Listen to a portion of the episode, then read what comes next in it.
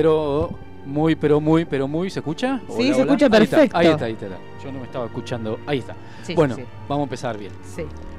Muy buenas tardes. Muy buenas tardes. Estam- Estamos acá reunidos. Ahí hay un intruso ahí. Sí, pero ya lo estaremos amordazados. Sí. Hay un, un intenso que no. Es hay un que intenso viene. que, no pudo aguardar una hora y media, está en la puerta esperando de las 6 de la tarde.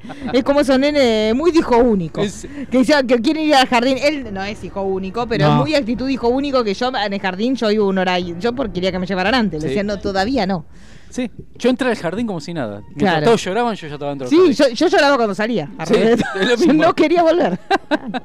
Así que bueno, mi nombre es Mariano Core, arroba mcore71. Mi nombre es Marisa Cariolo, arroba Cariolita, y hay una persona que está acomodando Sí. cables que se llama Daniela Failache, arroba Dani Failache en Twitter. Gracias por presentarme. Eh, ¿Lo presentamos, No, que lo veía que había quedado cortito y dije, pobre se va a ahorcar. ¿Lo presentamos al intenso o lo no, el dejamos? intenso que No, no, no, yo Si ya va a hablar, igual no se va a No poder, se va a poder aguantar. Tendría que haberse quedado callado ahora y no Y pudo. Imagínese. No va a poder, no va a poder. Bueno, acá estamos Sí. reunidos Para debatir. para Estoy tratando de debatir. calmarme porque quedé tentada de antes sí, y no da. chicos, no da. Así que, bueno, se estrenó hace una semana y algo. Sí. Sí. El fin de. El, El fin semana pasado. El documental. En Latinoamérica, Documental de- sobre Michael Jackson en HBO. Latinoamérica. Chata, Documento. ¡Ya está! Pues, vayámonos. No, Cerremos. no puedo. Ya sí no puedo. No, carta Ay, documento, carta documento. Eso, eso y decir que la El síndrome, infinito. la síndrome de Vascolet, ya está. Ay, chicos, Bueno, yo no puedo hacer. No, así HBO. no se puede. Ahí está. Esto lo auspicia Blockbuster. Sí, sí, sí. y sí. Casanto. Y Casanta. El documental sé. que se Sí, estrenó en sí. HBO. Muy Gracias. bien. Olé. ¡Eh! ¡Olé! Lo dice en inglés. Olé. HBO Olé. Sí. Ah, Dios. Volvamos, volvamos. porque Eh, no vino, no es que en algún momento vamos a tener que ponernos serios y Sí, nos va a hay, costar hay un que, montón, hay que descomprimir antes. Bueno, digamos eso. Bueno, ya se se había estrenado en, en Sundance, que Sí. de ahí veníamos manejando nosotros, que habían dicho que se había tenido que interrumpir en el medio la, la proyección y que, había como gente para asistir a los que estaban viendo porque la gente vomitaba y como que se sentía muy mal y que se descomponían y que le bajaba la presión. por Pero para mí porque eran cuatro horas, por eso se descomponían en el medio. sí, porque- O sea, sí por el documental en sí, eh, un poquito Sí. exagerado, mucho Sí, manija. sí, La segunda pensamos. parte es un poco más fuerte, va, por lo Sí. menos a mí fue la que como un poco peor me hizo, Pero no para. pero No, no, es- para descomponerme, vomitar Claro. o pedir urgencia. Digamos que es digamos. un, un documental que es, sin mostrarte demasiado, es descriptivo por la narración de las personas que están contando lo que les pasó. Pero no es que vos vas a ver una imagen reveladora, un archivo revelador, una foto reveladora. O sea,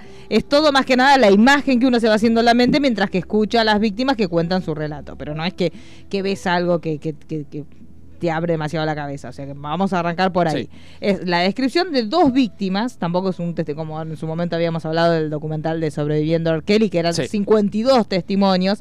Acá tenés dos testimonios y sus familias, la familia de dos víctimas que son las que llevan adelante el relato.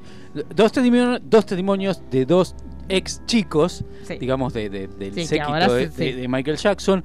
Uno de ellos coreógrafo, que fue coreógrafo Sí. de Britney Spears. Sí. Un coreógrafo, digamos, bastante renombrado hasta hace Sí. muy poco, porque después sí. empezó Después como medio como que- a traicionar gente Sí, y empezó como a caer en Sí, fue, abismo. digamos, el que estuvo atrás de videos como Upside It Again, Sí, eh, I Y for de la gira, toda la gira de la gira, y detrás de la separación de Justin y Britney. Yo lo tengo que nombrar. No, Sí, chicos, sí, que sé que no tiene nada que ver con el No, documental, no, pero cuando que- lo estábamos viendo y eh, mi hermana dijo, Ese, ese, hombre, dije, ¿cómo? igual que tonto, Sí, ¿no? para. Britney, Taca, taca, taca. Dije, porque ah, hay que dejar a- al Justin por este. No hay Yo que dejar a. Justin por, por nada. nadie, es por eso. Y en ese momento que Justin era, tenía esos Estaba- de el tema es que carnero. ella lo agarró en, en- en- en- no es como Jessica bien lo agarró en el momento Justin. No, Britney pero estaba tenía ahí. los rulitos de carnero. No, esos rulitos de carnero era algo que sáqueselo. Pero cómo bailaba Mal. Hablando un poco de, de- de este, que se llama, Sí. eh, de este chico, hombre, niño, ex niño, como, Sí. porque es difícil, porque uno está hablando del abuso Sí, pero lo ves era como niño sí. y ahora, digamos, Sí, sí. está casado, tiene Sí. hijos.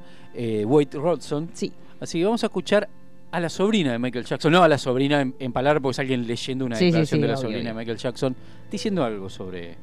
No va- me, me imagino que no va a ser lindo, pero bueno. Eh, no, no, no, para nada. Así que vamos a escuchar un poquito. Desde mediados de los 90 hasta el 2001, Brandy Jackson, sobrina de Michael Jackson, estuvo saliendo con Wade Robson, Él la engañó varias veces y finalmente rompieron en 2001. Fue Michael quien los unió, ya que Wade estaba enamorado de ella. Ella declara lo siguiente entre muchas otras cosas. Wade y yo estuvimos juntos durante más de siete años, pero apuesto a que eso no está en su documental porque estropearía la cronología de sus hechos. Y mencioné que fue mi tío Michael Jackson quien nos unió. Wade no es una víctima, Wade Robson es un mentiroso. Rezo para que venga a mí con esas verdades porque felizmente lo pondré en su lugar.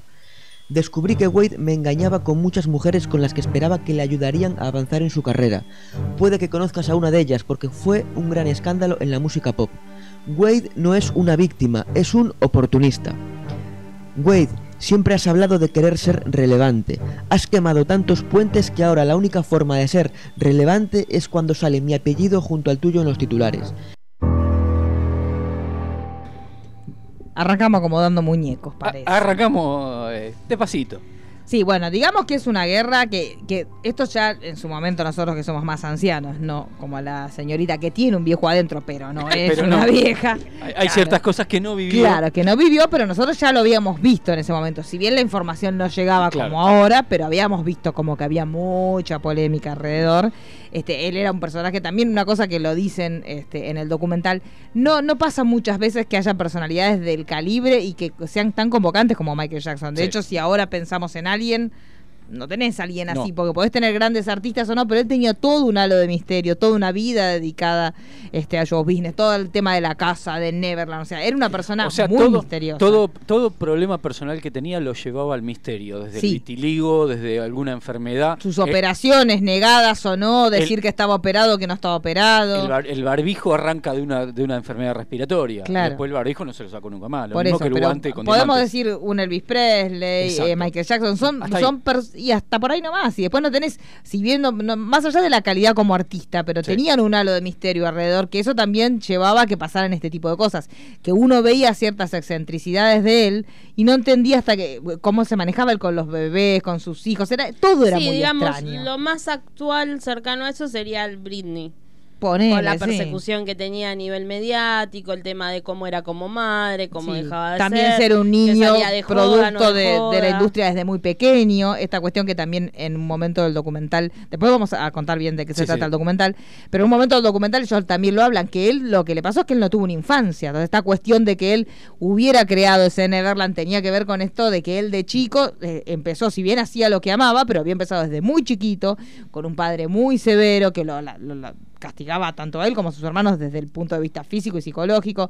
Hay versiones que se acuerdan que habían salido el año pasado, creo que fue que habían dicho que él estaba castrado Claro. químicamente y que por eso él también tenía la voz tan finita. O sea, hay un montón de cosas alrededor de los Jackson que son terribles y son una familia que aún el día de hoy, en la semana pasada, la- surgió el falso rumor de que la hija de él se había intentado suicidar, que después la hija lo desmintió. Hoy los Jackson están tocando en el Luna Park y Jermaine, Sa- eh, Jermaine Jackson se bajó de la gira.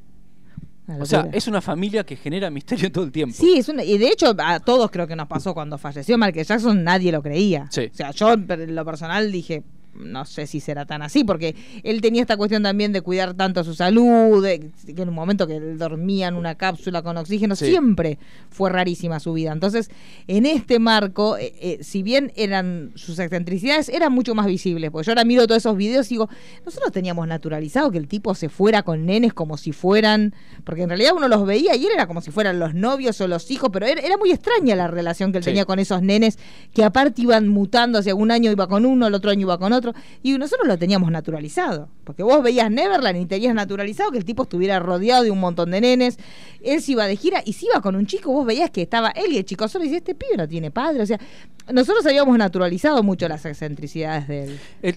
A- haciendo una comparación de, ciertas costumbres de cada, de cada momento en la historia, digamos, no, no tiene nada que ver, pero me vino a, a la memoria Raúl Portal cuando hacía Notidormi con el monito Darwin, que antes uno estaba naturalizado que en la televisión se- podía estar un animal todos los días en televisión, en vivo, que esto, que lo otro, hasta que eso empezó a cambiar y los animales ya no se usaron más en los programas de televisión, Claro. pero era una natural, o sea, estaba Raúl Portal con un monito colgando, Sí, no, eran cosas, sí, eran cosas rarísimas. Era cosa, una cosa muy natural para ese momento. Hoy uno lo ve y dice, pobre mono, o Sí, pobre león, sí, o pobre jirafa que A mí me pasaba al mirar las, las imágenes de cómo él estaba con los chicos y cómo era Neverland, que decías, Y nosotros esto no nos llamaba la atención porque era una locura. Es O sea, que sí. todo lo que estaba Es alrededor que, de él era digamos, corriéndose de- del relato y las acusaciones en sí, ya de por sí es extraño que una persona adulta esté así con los chicos. Y digamos, y eso pone en manifiesto un montón de otras cosas, porque va más allá del hecho de que sea Michael Jackson, creo que va más allá de los abusos, yo creo que hay que tomarlo como más para ese lado y no empantanarlo para el lado que se lo lleva a nivel mediático de un ida y vuelta constante en ahora hacemos el contradocumental para demostrar si Sí. es o no. Y es incomprobable. eh, en Desgraciadamente, o sea, No más forma. allá de la postura que tomemos, no lo vamos a saber jamás, No. porque eso pasaba dentro de la habitación en determinado, o sea, no, no hay... Pero aparte hay un tema, hay un tema, digamos, más allá de, de que sigan apareciendo personas diciendo En un "Yo lado fui, y en el estoy-". otro, Claro. Digamos, hay algo, digamos, que a, a favor de, de- de Michael Jackson o de la familia de Michael Jackson, es decir, hubo 10 años de investigaciones y no encontraron nada. Sí, el tema Entonces- es que desde ese lado vos también podés pensar en el poder que tenía Michael Sí, Jackson. no, no, no, pero acá es más grande porque el FBI investigó 10 años en, en torno a giras mundiales y un montón de cosas. Eso es, eso es más allá de un poder que pueda tener Michael Jackson. Digo, entonces, más allá de que de que esté bien investigado, no esté investi- investigado, digamos, del lado de la familia de Michael Jackson. Sí, desde el punto de vista eso. formal, que no significa que sea el punto de vista Exacto, real, desde el punto de vista formal, hubo, que no pasa en muchos casos, hubo una investigación que se llevó en tiempo y forma.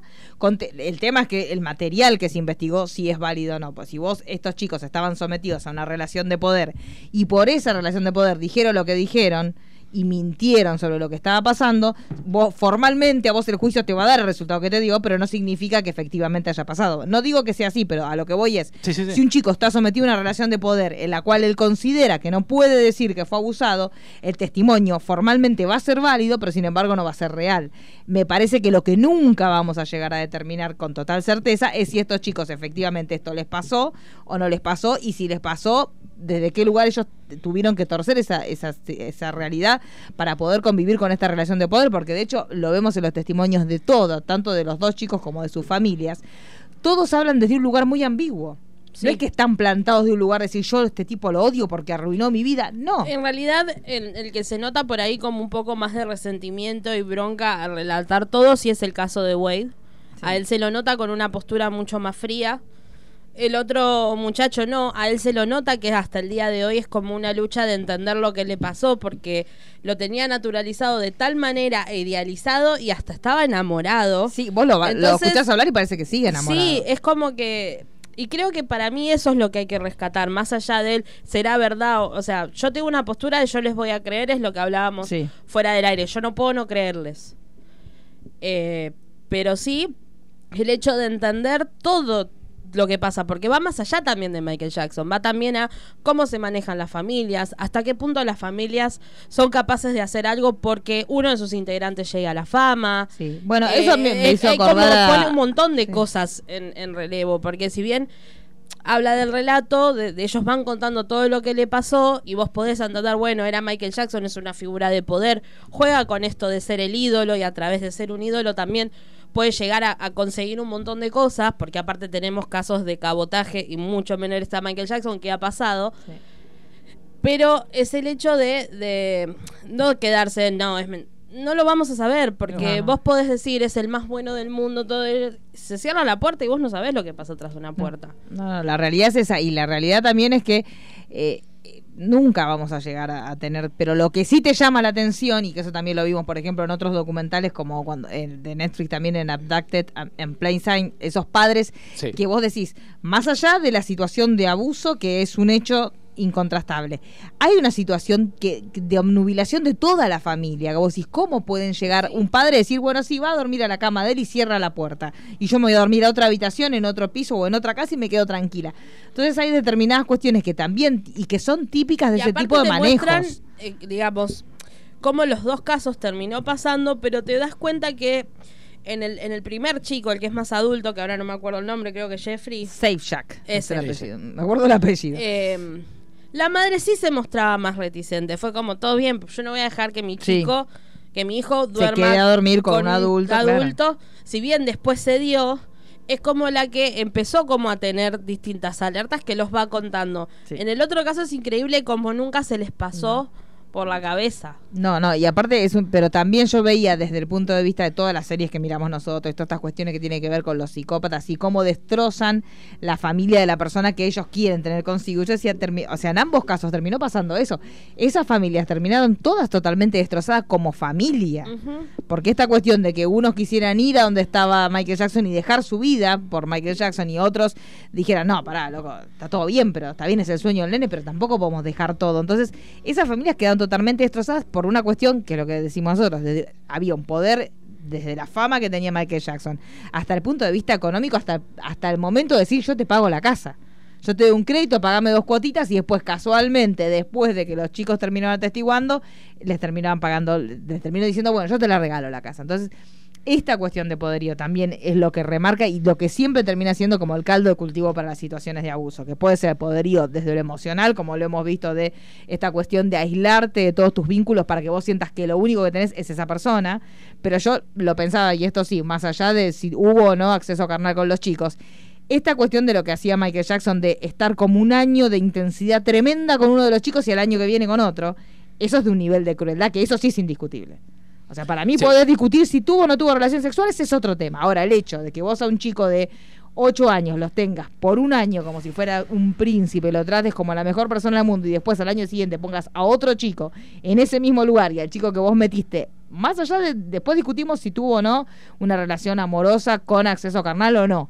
Pero la situación de desamparo que tiene que sentir ese chico al decir, listo, yo era el preferido de este tipo y ahora, Y ahora no. no existo.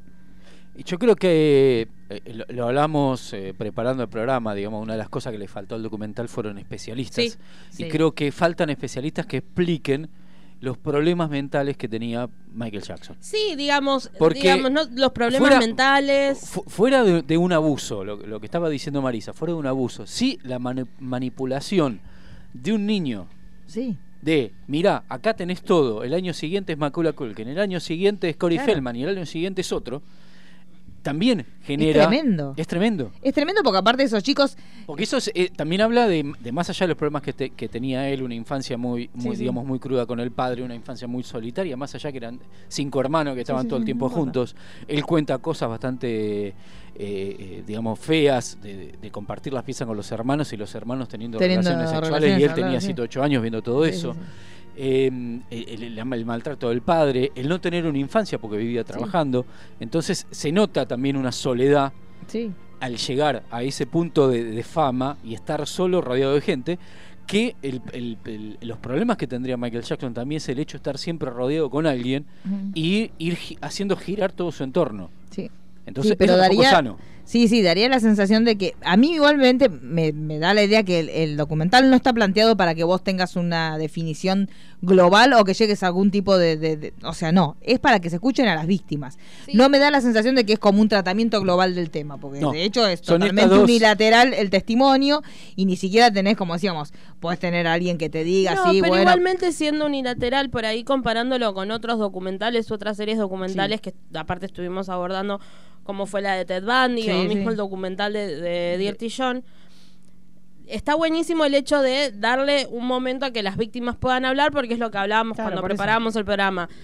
Una persona que está viviendo una situación de abuso llega a ese contenido y dice, si estos pibes se animan a hablar de lo que les hizo Michael Jackson, yo puedo juntar la voluntad de poder Hablar y- hablarlo sí, sí, en sí. cierta manera. Para mí la intención del para documental mí, es esa. Poner un especialista suma mucho más. Sí. Porque también te ayuda a entender y no quedarte con esa posición de odio a la madre, odio a esto. No, que se siente y diga, no, bueno, lo que pasaba es, se puede ver a través de esto. Y aparte con- que si ya tomas la decisión de que vas a hacer un documental de cuatro horas, que no es que estás haciendo un documental que vos decís, bueno, una hora y media, bueno, listo, quiero que hablen los chicos. Es un documental que es largo, es muy largo. Entonces podés tener 20 minutos de un especialista que de hecho sobreviviendo a R. Kelly, eh, el Sí. documental que también que es una miniserie, ellos en el primer episodio, si vos lo ves hasta en un momento te da bronca porque decís, uy, está- hablan todo el primer episodio sobre cómo fue la, la infancia de R. Kelly, como para que vos también entiendas, no justifiques, pero sí entiendas la mirada que tenía él sobre cómo ejercía el sexo Sí. por ser víctima, Sí. cuando fue pequeño, de un abuso sexual que posiblemente también le haya pasado a Michael Jackson. Sí, Sí, es que es lo que hablábamos, eh, digamos, desde ese entender lugar- la psiquis de Jackson, que él digamos, si bien crecía y todo, hay que ver el cuánto realmente era consciente de su edad y lo que él creía, porque realmente se creía Peter Pan. Y pero realmente lo que. Entonces Hay- eso también afecta en cómo te Hay una vinculas para escena con nenes. del documental que Cuando inició está sentadito en un rincón de la casa de, de uno Sí. de los chicos, está sentado en el piso, es una criatura. Es una Es, criatura. un nene y te das cuenta que él no tiene una pose. Eso es totalmente. te- eh, esas fotos a mí me parece que sí son valederas. Porque te das cuenta que el tipo no estaba en ninguna pose de estrella ni de nada. No, Era no, un no. nene tirado en el piso jugando. Exacto. Y en el documental, eh, Viviendo con Michael Jackson, que es el que generó toda la escalada del juicio Sí. y de, de- de las últimas acusaciones que tuvo en vida, hay una escena que él está con el periodista eh, hablando y le está jugando un juego tipo Pe- Paperboy, viste, repartidor de diarios. eh, y está eh, obnubilado con ese juego y no le está dando bolilla al periodista que le está haciendo preguntas. Sí, sí. O sea, eso típico de nene también. Sí, sí, sí. Es que de hecho nosotros lo hemos visto en la entrevista cuando contaba, en la entrevista en el momento el que estaba en el juicio. Él no prestaba atención a nadie y de hecho vos veías que lo que él le decía, o sea, las declaraciones que él hacía, se la estaban guionando de atrás, se la estaban punteando de atrás, tenés que decir esto, tenés que decir lo otro, porque él no- ni siquiera podía mantener esa concentración. A mí me da la sensación que también esto que tiene que ver con los genios, que tienen muy en claro cómo manejarse con lo que ellos tienen que hacer. Sí. Bailar en este caso, cantar en este caso. Después, fuera de eso, Eh, no es una hacerlo. cuestión de como que un hemisferio de la cabeza no está totalmente desarrollado, tanto como el artístico, y la cuestión social y la cuestión empática les cuesta un montón. Entonces yo veía las declaraciones y decía, este hombre se da cuenta, de, porque las acusaciones eran gravísimas en ese momento, y si bien después la justicia terminó con un fallo favorable para él, en ese momento fue un escándalo terrible y había una, una cuestión judicial, porque también podría haber sido una denuncia mediática sin una denuncia judicial. Pero no, en este caso vos tenías el tema que había llegado a los medios y aparte de eso tenías una denuncia fuerte y con, con intervención del FBI, no era una, una denuncia así nomás. Que él termina en el juicio, en los últimos días del juicio, eh, muy flaco, en pijama, en silla de rueda. Sí, sí, sí, ya estaba muy mal de salud. Sí. él, ya estaba muy, por eso. Este, pero cuente usted si quiere, porque si no estamos hablando y no contamos bien, Sí. cuente bien quiénes son los que hacen la denuncia, cómo está planteado. Exacto. El Wade Rawson es eh, un niño que había ganado un concurso en Sí. Australia. La familia lo empieza a perseguir en, en diferentes eh, eh, shows a Michael Jackson para tener como una entrevista. Eh, pasa a ser como la familia staff. era como la del señor, era la familia intensa. Intensa. Era la familia intensa. Quiero que todo. mi nene baile como La Michael. madre, por Dios, la madre. Entonces, el, el, el, el- nene empieza a participar Sí. en los shows de Michael Jackson, en los videoclips la de Michael ropita, la Jackson, hace la mamá. ropita. sí. Claro. Entonces empezó a ser uno de sus de séquito de amigos Sí. de Michael Jackson de ese año. Sí. Como estábamos hablando, eran Como lo que decíamos, que él por etapas. y era como que de, de alguna situación fortuita conocía a un nene que éramos muy fanático, enfermo de él, y era como que él le decía, bueno, venía a mi casa, te muestro. Y Sí. la casa era como ir un Disney privado. Exacto. Básicamente un El, Disney. el único Sí. que mantuvo una relación a lo largo del tiempo fue Macula Colkin, Sí. Que no terminó cuando él creció, Sí. sino siguieron con una relación de Que amistad también era, en ese momento, era un niño que tenía identidad propia, a Sí. diferencia de los otros. de los otros. Pues los otros eran nenes que vos los conocías porque eran compañeros eh, eventuales de Michael Jackson, pero después no te acordabas. No. de- en el momento en que Macaulay Culkin estaba con Michael Era Jackson, era la locura, era el, Sí. el niño, el golden boy del momento. Exacto. Eh, bueno, este White Rodson eh, también, digamos, tenía una inclinación al, al baile. Michael Jackson lo, lo apoyó mucho con ese tema, le, le, le- le- le armó un estudio en la casa. Eh, los famosos fax que muestran el documental, sí. eh, tiene mu- muchos de esos fax es apoyando a él diciendo ensaya mucho, que si ensayás, si Sí. te profi- pro- Profesionalizás. Ahí está. Eh, podés empezar a trabajar Claro. conmigo. Entonces, eh, digamos, había. Y el nene tenía un don increíble. Tenía un don- Aparte, era una bestialidad. O sea, Michael nosotros Jackson- el primer video que lo ves a él bailando, no se puede creer Sí. que la edad que tiene y cómo baila. eh, Michael Jackson, eh, co- corramos todo el tema de las acusaciones. Michael Jackson ya desde chiquito tuvo esa inclinación a, la- a lo benéfico. Hmm. O sea, la plata que le entraba a los Jackson 5, él iba y compraba golosinas y repartía golosinas en el vecindario. Sí, sí. O sea, siempre tuvo esa, digamos, ese don de, de- de- de decir lo que... Porque se- na- nació pobre y al nacer pobre, Sí. digamos, hay mucha gente o se va para el otro lado o sigue manteniendo Y esa el- cosa de lo generoso. Sí, y el padre, que era un gran tirano, pero también era un- eh, eh, tenía esta cosa de tirano en cuanto a los modos, pero era un tipo que los disciplinaba. Los disciplinaba. Eran como un, un pequeño Un ejército. ejército. de bailarines y cantantes. Exacto. Entonces, Michael Jackson eso no lo perdió, más allá después de todo lo que estamos Sí, hablando sí, ahora. Entonces, todo la- el, el- el potenciar a, a Wave para que ejerciera el tema del baile y todo eso es real, Sí, sí, sí. digamos, más allá de lo otro. Es que el Eh, padrinazgo que él hizo, artístico, lo- esos lo vimos todos. Lo vimos todos todo fuimos y con testigos de todo, eso. porque Corey Feldman, las películas que filmó en la etapa que era amigo de Michael Jackson, siempre está luqueado como Michael Jackson. Claro. Hay una película que una está- figura, es como, era como ser amigo de Elvis, chicos. Claro. Era, era lo mejor que te podía pasar. Entonces era, era, era algo que sí, me apadrina Michael Jackson, era Sí, como sí, un sí. sellito en el Y brazo. sí. Y vos ibas luqueado como Michael Jackson. Y eh, a- hoy por hoy vos decís, me apadrina Michael Jackson, enseguida pensás en pedofilia. Claro. Eh, Es la realidad, pero en ese momento todavía no era no, así. para nada. No. O sea, él, él había hecho historia en un montón de. El, la- el estreno de thriller, o sea, había hecho historia en un montón de cuestiones. El concepto del videoclip así fuerte como él lo presentó, eh, lo vimos solamente a través de él. Entonces, en ese momento era como que te tocara la varita mágica, como Sí. en su momento lo dijimos de Freddy, Ca- ahora- como Elvis. Eran artistas que eran. Ahora, como, como ha pasado con Little Richard y otros artistas que hayan sido ciertas o no las acusaciones, ya quedan marcados como Sí. Jerry Lewis con, casándose con la prima, quedan marcados Sí. para toda la historia, lo hayan hecho o no lo hayan Sí, hecho. pero las generaciones de ahora ya lo conocen así. Exacto, Ese es el Michael tema. Jackson Nosotros tenemos pedófilo. otro registro. Si vos Claro. naciste de los 70 para adelante, vos pu- puede ser que tengas otra imagen de Michael Jackson. Esta cuestión de que él era muchas obras de beneficencia, es- esto de que el sarcófago con oxígeno, un montón de cosas que, que nos quedaron. Pero lo- los que ya de los 80, 90 para adelante ya tienen la imagen de pedófilo porque ya, ya arrancó con eso. Sí.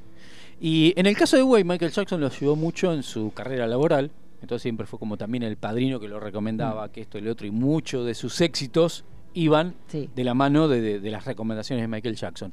El caso de, De James, Sí. eh, Sí. Digamos, viene por otro lado porque ya era un Sí, niño porque que era, venía aparte era trabajando. otra rama también, Otra o sea, rama. al ser un, un can- al ser un bailarín, este Robson era como más fácil que lo apadrinara. Eh, claro. En cambio, por el otro lado, sí, igual eh, lo llevó al set de Indiana Jones, yo casi me Sí. muero cuando vi eso en el documental, yo hacía palmas con las orejas. Sí, porque sí, aparte sí. en ese momento de Harrison Ford estaba on point, chicos. Era el Esa- momento. es- esa foto de Harrison Ford con el nene, por Dios. Y que le regaló algo, ¿no? Sí, Del no me set. No sé si es. no era El el, látigo o el gorro. Algo del el Ay, por Dios, chicos, Sí. Látigo. de- Y aparte eso, tenías eso, ese- esa, Harrison esa- Ford y látigo. Son solo dos palabras Claro. que diré. esa, esa accesibilidad. ya nos perdí- las perdí. Ya vuelvo, no traje la campanita, perdón, chicos. Pero me acordé látigo y Harrison Ford, me voy. Ya vuelvo, ya vuelvo. Esperen un rato. Digamos, las amistades de Michael Jackson, John Landis, Claro, George. Lucas, Steven o sea, si el tipo decía, yo quiero visitar el set de lo que estén filmando, era una fiesta que Ibas. fuera Michael Jackson. Claro, Michael No había otra llevaba. persona en ese momento que tuviera ese peso. Por eso. Eh, bueno, en este caso es distinto porque ya eh, James ya trabajaba, era, era, era niño actor de, de publicidades, Sí. había hecho la publicidad de Pepsi Qué junto a Michael Jackson. Sí. Entonces, a partir de ahí, él nunca había pensado en ser bailarín. No. Digamos, a raíz de lo de Michael Jackson empezó a ser bailarín de Michael Jackson Claro. en el escenario, en las giras. Eh, uno que vio varios shows de Michael Jackson cuando cantaban las canciones finales como We Are the World, Sí. eh, We Are the Champion, Entraba- entraban los niños. Entraban todos los niños Claro. con un mundo gigantesco y todo el, el- el circo de, lo- de- de todos agarrados de la mano. Y lo bello que era James. Eh, cu- cuando ellos se conocen en la filmación de- del, del De comercial Pepsi. de Pepsi, la sonrisa que después él dijo que esa sonrisa fue porque realmente, o sea, él entró al camarín donde tenía que estar Michael Jackson y Michael Jackson entró de verdad. O sea, la primera vez que ellos se ven, la Es sonrisa que tiene James es la sonrisa de lo que él sintió en ese momento. Esa sonrisa es una cosa pero hermosa, la mirada, la, la Sí. alegría que porque aparte es una es un gesto como de te estoy viendo y después una felicidad como una explosión de felicidad, decir estoy viendo a Michael Jackson, que en ese momento era como una locura. Sí. Eh, Era una cosa Es increíble. que ciertas cosas, digamos, ya con toda la información que tenemos hoy de Michael Jackson, de las acusaciones y un montón de cosas, y, y empezar a analizar lo extraño que era Michael Jackson, sigue generando en los, en, digamos, en las nuevas generaciones. Yo tengo amigos que tienen hijos que empiezan a escuchar Michael Jackson y están totalmente obsesionados con Michael Jackson Sí. y que Thriller y que Jam y que esto Las y que lo canciones otro. son una locura. Sí, sí. Mara. Claro, Ahí viene, por eso también ese- se planteó otra vez el debate, que lo planteamos siempre, de si separás o no la obra del artista del desastre que es su vida personal o no. Pues más allá de, de que hemos de debatir si hay, hubo o no violación, acceso carnal con los chicos, el hecho es que el tipo era un desastre en su vida. Claro. Eso, eso no se puede discutir. Eso no se puede negar. O sea, esta cuestión de, tener novias o casamientos falsos para evitar este, demostrar. Hay un montón de cuestiones que eran desprolijísimas y súper raras. Este, pero más allá de eso, la música de él era.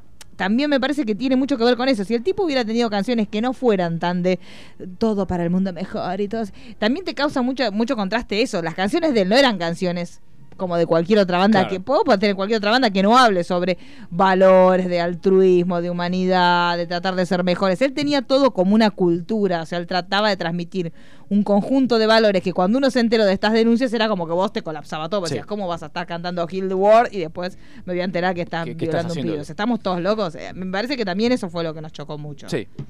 O sea, Yo creo que ahí es donde entra la, eh, el problema, como pasó con Bill Cosby, que era el padre de Estados Unidos, y de golpe nos enteramos de todo esto, entonces ya no tiene sentido ver el sí. show de Bill Cosby. Bueno, ahí para mí es inseparable. Yo hoy por hoy no podría ver nada de Bill Exacto. Cosby.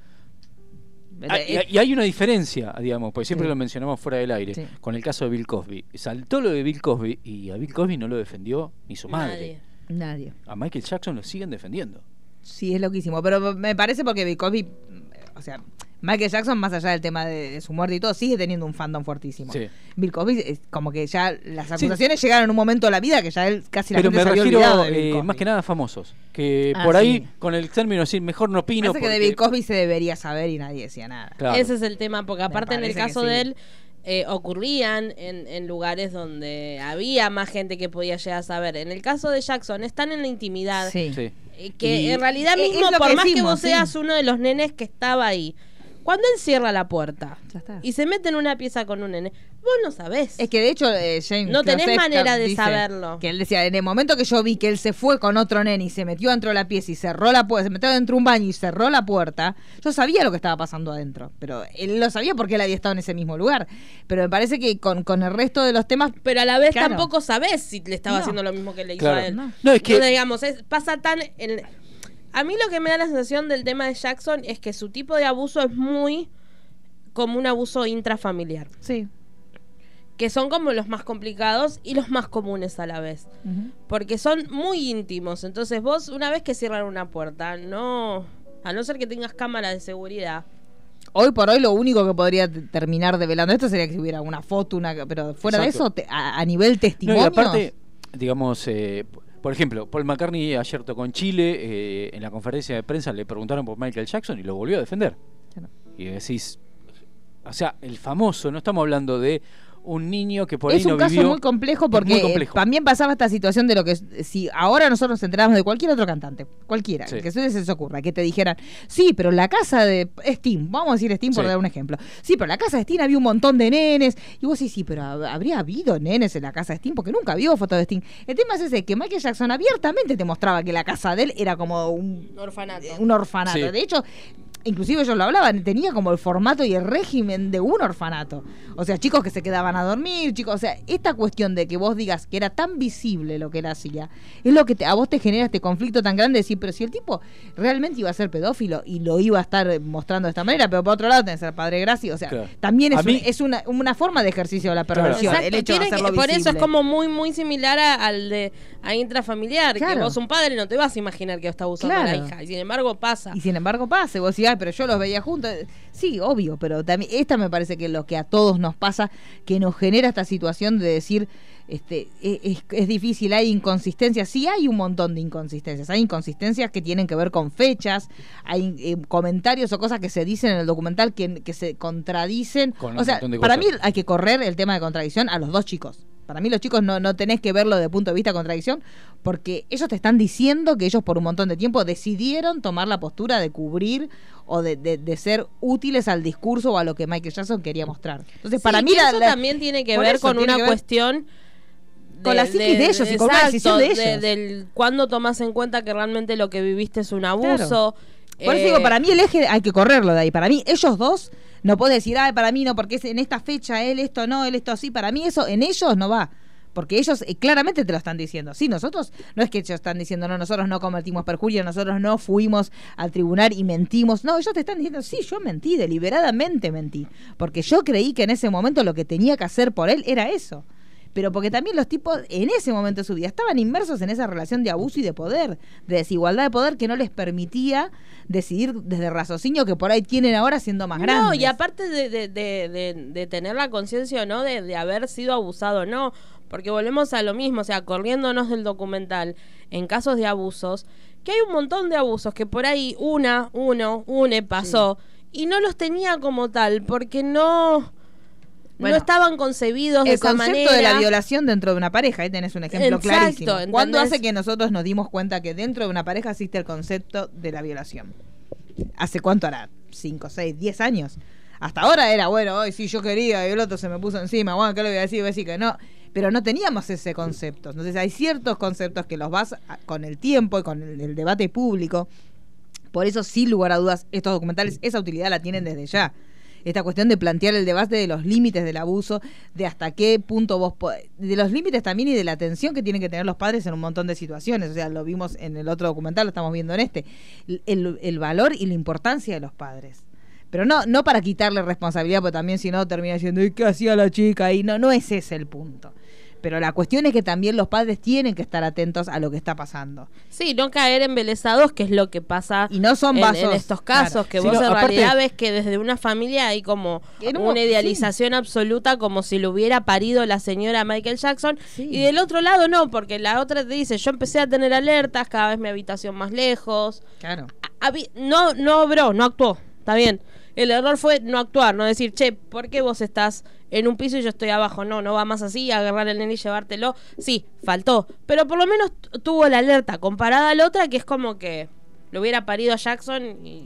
Sí, es que también era una figura muy fuerte. A mí me parece No, que. y aparte de, por ahí caer en, en- en las decisiones de los padres, en, en- en las épocas, Mm. digamos, yo me crié dentro de un canal de televisión que me iba de- solo a la- desde las 9 de la mañana hasta las 10 de la noche y daba vuelta por todo el canal de televisión, me pudo haber pasado cualquier, Cualquier cosa. cosa. Eh, mi viejo estaba laburando y mi vieja estaba tranquila con que yo estaba en el canal de televisión. O sea, ¿la culpa la hubieran tenido mis viejos? No. No.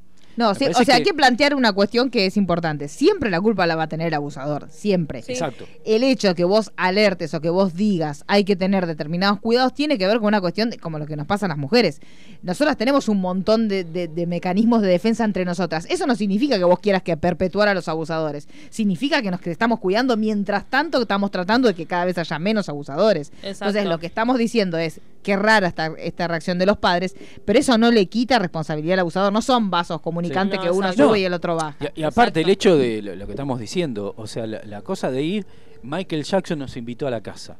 Es no solamente para el chico la fiesta. No.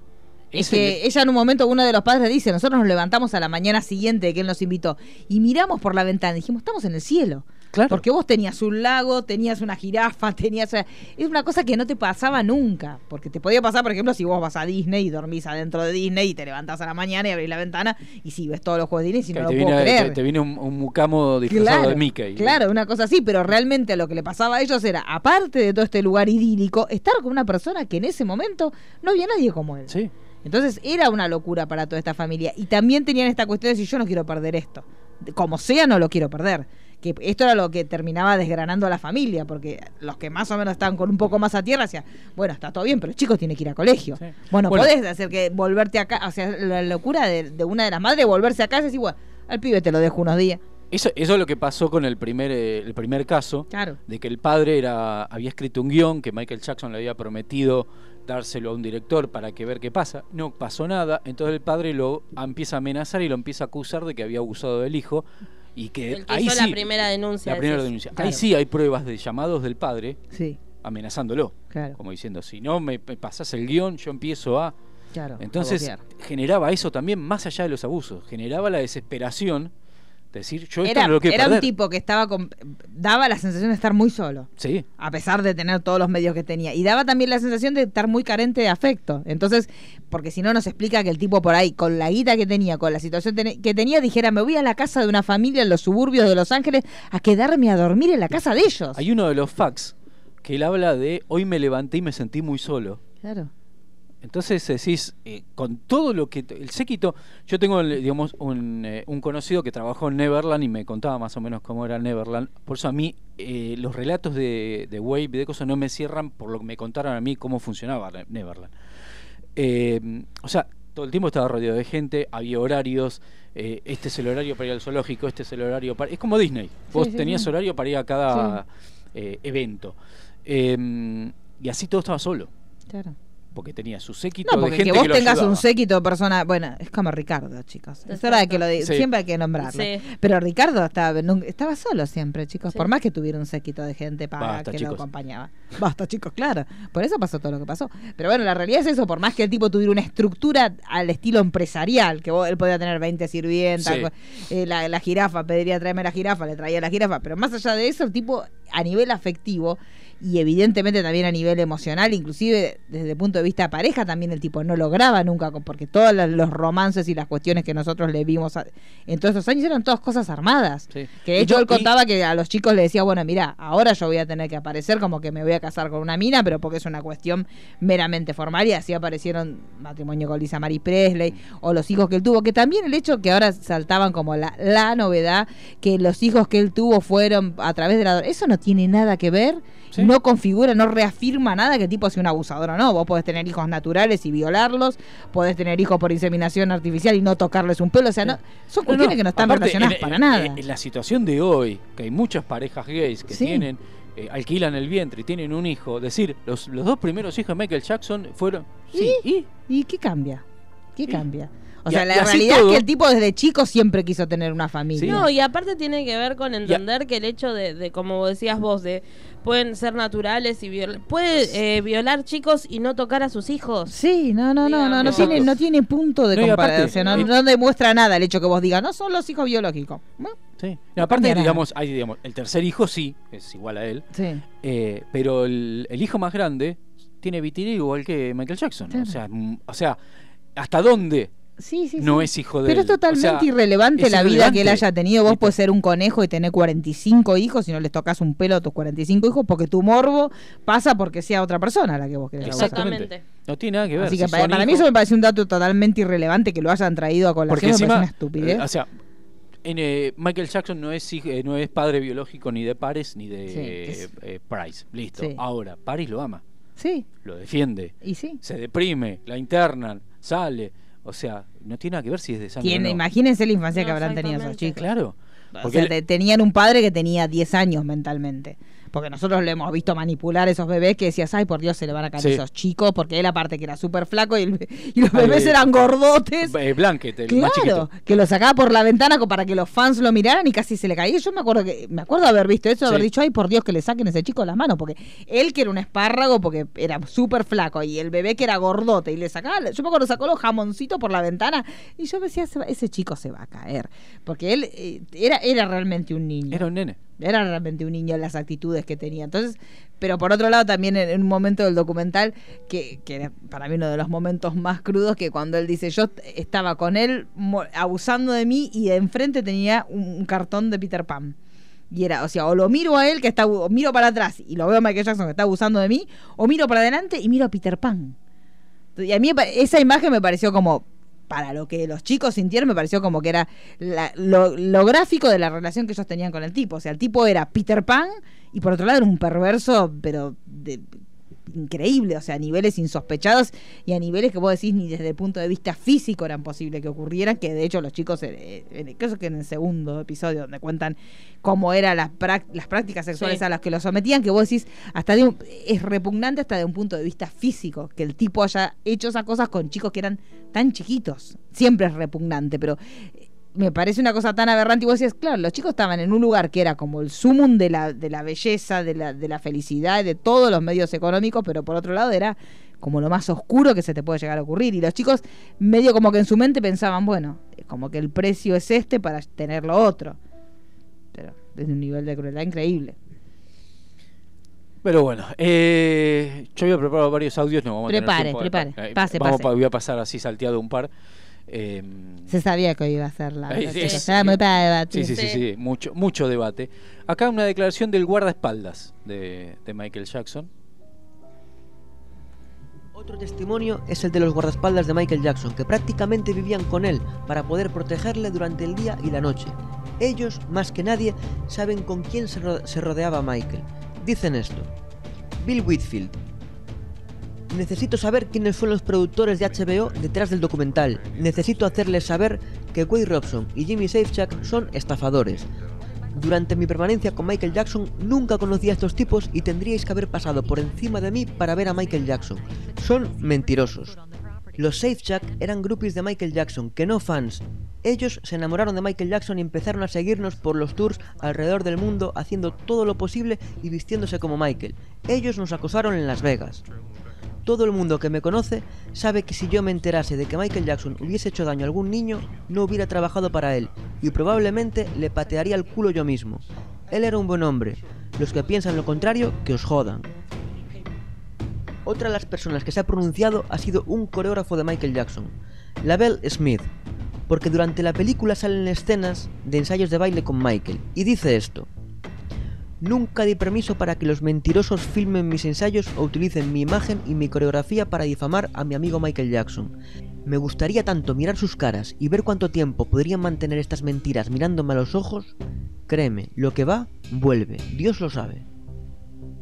Frank Castio, otro de los niños que fueron amigos de Michael, hizo una publicación antes de cerrar su Twitter. Dijo así, Propaganda de información, especialmente de carácter parcial o engañosa, utilizada para promover o publicitar un punto de vista particular. ¿Por qué Brett, yo mismo, o los otros cientos que no tenemos nada que ganar y tenemos visiones opuestas, no hemos sido llamados para este documental?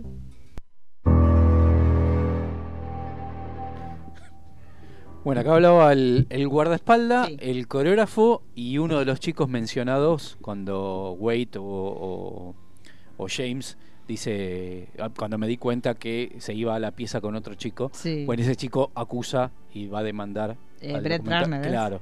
¿Cómo me sé los nombres, chicos? Estoy Sí. reestudiada. Yo estoy- todavía estoy me- cuesta divina. ubicarlos a cada uno. Yo tengo problema con las caripelas, de lo que estábamos Sí. debatiendo fuera del aire. Las escuchando. caras se me confunden todas. Bueno, el guardaespaldas dice que eh, imposible que, te- que todo lo que cuentan los chicos haya pasado si no hubieran pasado sobre él. Eh, y el coreógrafo, más o menos lo mismo, dice, es un tipo que estaba casi las 24 horas del día junto a Michael Jackson.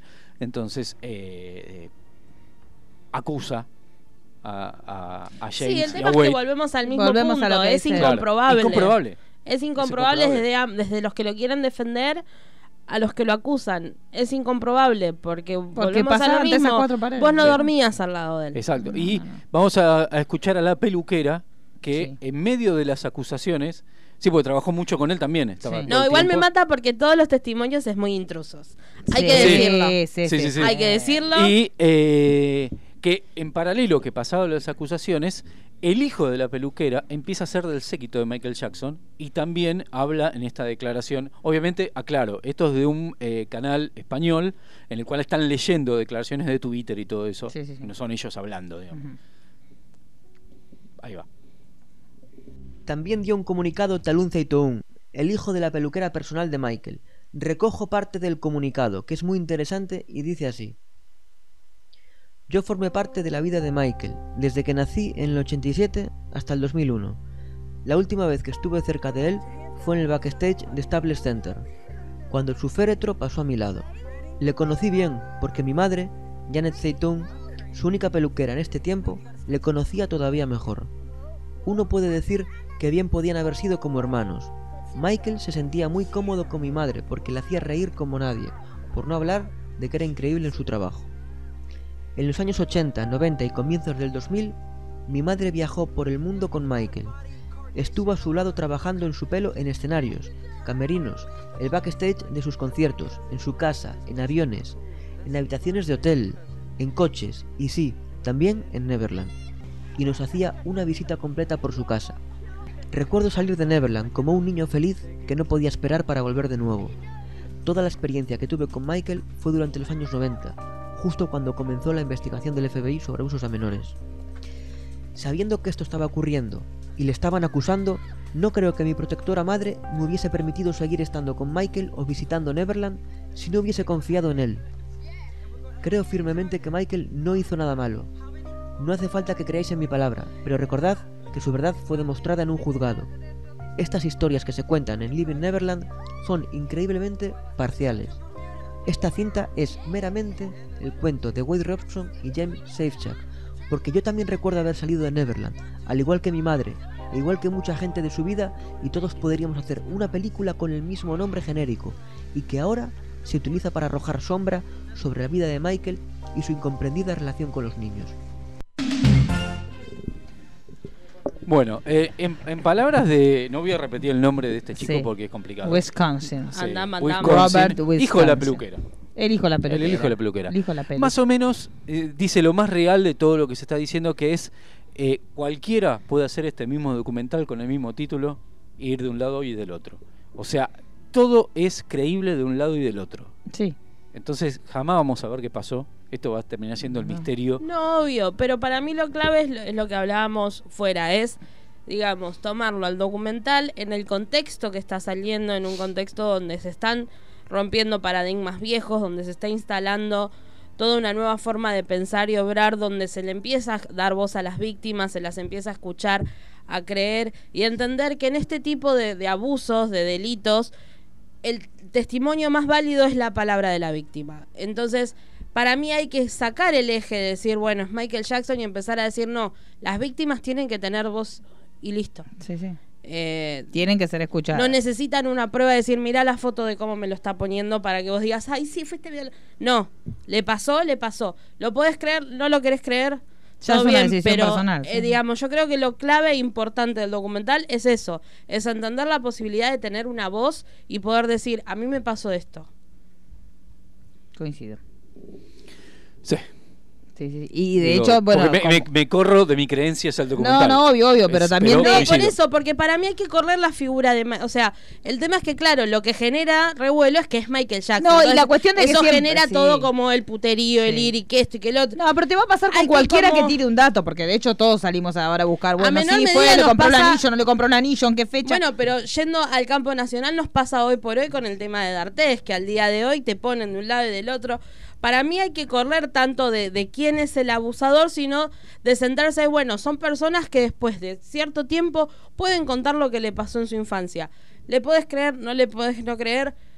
Eso ya queda a cada persona Sí, que lo consume.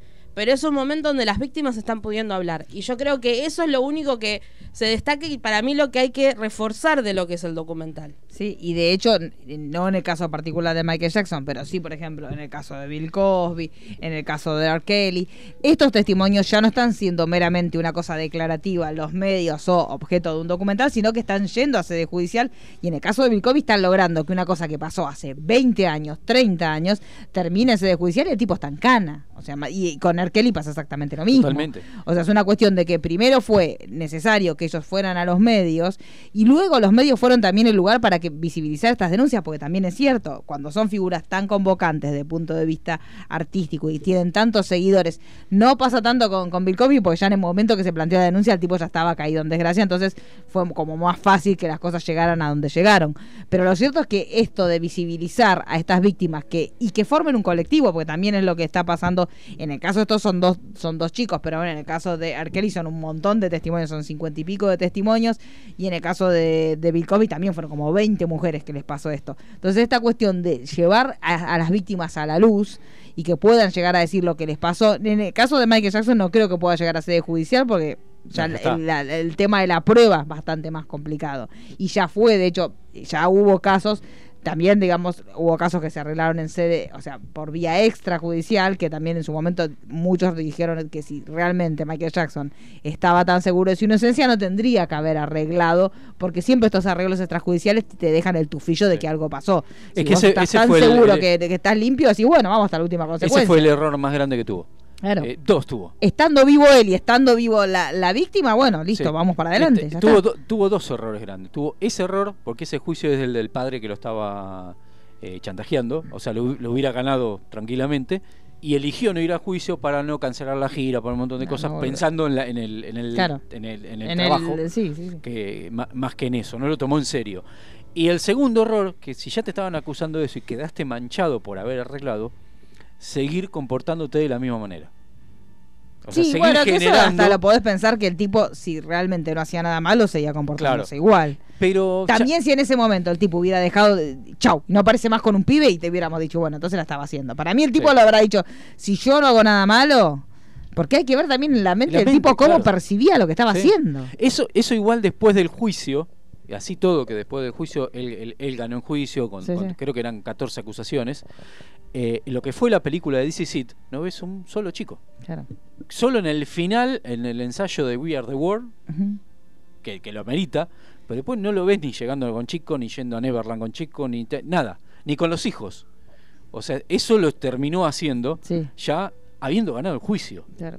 Eso para mí lo tuvo que haber hecho cambiado, no esconderse, sino haber cambiado esa cosa ex- excéntrica. Sí, sí. Y, que, y seguir con el misterio, que el barbijo, que el guante, que la piel, que no la piel, que la leche, que no la leche, que Lo que pasa es que el tipo allá. también discutía cosas, y eso lo hemos visto en entrevistas, discutía cosas que eran indiscutibles, por ejemplo, decir que no tenía cirugía. O sea, Exacto. el tipo tenía como un tema bastante fuerte con las cosas que eran más que evidentes, y el tipo te las seguía discutiendo. Lo hemos visto con el mismo entrevistador que después, muchos años después, terminó entrevistando a Robert Downey Jr., que casi lo mata a Robert Downey Sí. Jr., pero es este entrevistador que es insistente, insistente, y el tipo le decía, pero vos te operaste, no, pero no me operé. No, pero vos te operaste, no, a mí siento quesito en la nariz. Y el tipo tiene una cara que era una cosa, que Sí. era una máscara. Y, el tipo te seguía diciendo que él no, tenía más que una operación. Entonces te das cuenta que, que era una tenía operación de toda la cara al mismo Claro, tiempo. sí, toda junta, claro. Eso es lo que no Le supimos sacaron. entender. Era Westworld, le sacaron toda la tapa No la... supimos entender Claro, eso. Fue claro. una sola No cirugía.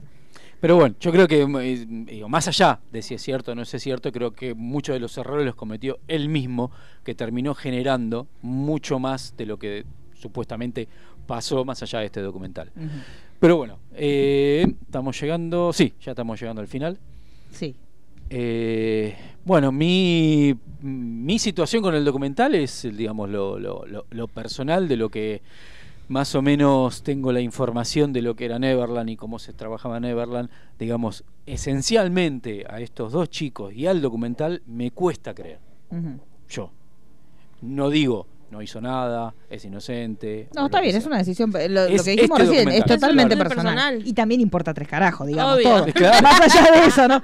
Más allá de que cada Porque- uno tenga una opinión personal, lo que nosotros opinemos importa No tres importa carajos. nada. Yo me encanta porque la gente que va a opinar, hay mucho del opinólogo, y ahora te dicen, bueno, yo la verdad que no le creo, y me importa tres porón. Todos, o sea, no, no hay nadie que importe, no. No. no, hay ninguna persona que importe si le crees o no, o sea, porque en sí no importa, el, el hecho es que ellos se hayan animado a hablar. El, fin que ellos persigan con lo que están haciendo también tiene, podés tomarlo de punto de vista que sea meramente de especulación económica o que sea una cuestión de reparación en lo personal de lo que ellos vivieron. Pero más allá de todo, a mí me, enca- me gusta que nosotros ten- estam- somos conscientes que lo que nosotros opinamos importa tres carajos. O sea, lo Sí. que simplemente lo que estamos diciendo es investigamos sobre lo que pasó para dar más data sobre lo que, lo que nosotros nos pareció y también para plantear el debate sobre el abuso y sobre las denuncias y en qué momento se hacen. Pero la realidad es que ninguna opinión vale demasiado en No, esto porque es una cuestión de que no las opiniones nadie va a tener una opinión lo suficientemente formada y fundada como para que sea valedera porque realmente lo que decíamos antes esto es casi casi un caso de abuso intrafamiliar. Entonces vos obviamente que en términos generales vas a decir estoy en contra del abuso pero más allá de eso no, no podés saber mucho más porque no vas a tener nunca un material suficiente como para Sí. opinar. No, acá lo importante son las víctimas, los familiares de la víctima y los familiares de Michael Jackson. y desentrañar el mecanismo del Claro. abuso que eso da lo mismo a Michael Jackson o Roberto Pérez Exacto. Siempre Exacto. es el mismo Porque acá, digamos, acá hay un grupo de gente que está sufriendo que son los que están diciendo que fueron abusados, la familia de los abu- de, de los supuestamente abusados que están todas peleadas entre sí no, y, y, con que el daño que tienen esas familias, más allá de que haya habido abuso o no, Sí, eh, eso. fíjate vos que esas familias están destrozadas de tal forma que el abuso casi que es irrelevante. Porque de Sí. hecho las, las dos familias están totalmente destrozadas antes de que los Antes de chicos dijeran que ellos habían sido Claro. abusados. Y o sea, que con si un esto- suicidio de un padre, con la familia totalmente disgregada, con una disolución total de la familia, Sí. que eso es lo que sí, y eso más allá de que haya acceso carnal o no, eso sí es la obra de una persona abusadora. No, no, no, no, no solamente el abuso tiene que ver con que haya No, una bien. penetración Exacto. o que haya, tiene es que que, ver con también una- hay que entender eso, porque es también lo que hablábamos.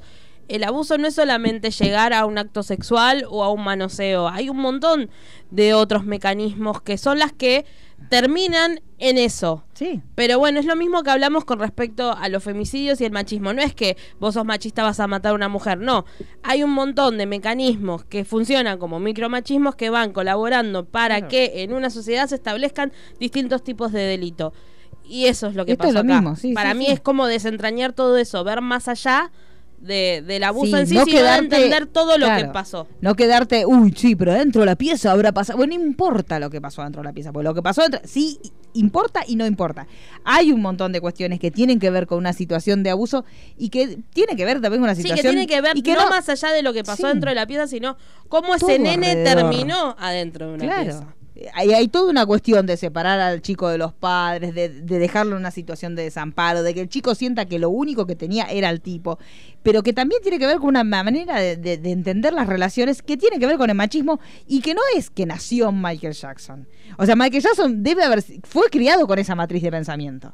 Entonces esa es la cuestión. El tipo se relacionó porque el tipo era un hijo del patriarcado que terminó relacionándose por eso de esta manera con esos chicos. Exacto. Y, Bueno, y el, el lo- sexo o no es un, es un elemento más de una relación abusiva. Exactamente. Lo que él contaba de los hermanos Claro. compartiendo la pieza. Sí. Eh, bueno, ya estamos Chicos, están los sinergios sí, golpeando la puerta. Sí, sí, sí, acá están. Esos son los sinergios. Se ¿Escucha terminó- golpe? se terminó la Sí, joda. pateó la puerta Pulero. Exacto. Bueno, eh, espero que haya servido para algo. Sí, Y... por lo menos no, no- se nos llenó todo de preguntas, chicos. Exactamente, exactamente. No, y ni cada una vez más. certeza, ni una certeza dejamos. Y Me cada gusta, vez más. chicos. Porque todos los Pero días sale dejamos un alguna- lindo mensaje. Sí, dejamos.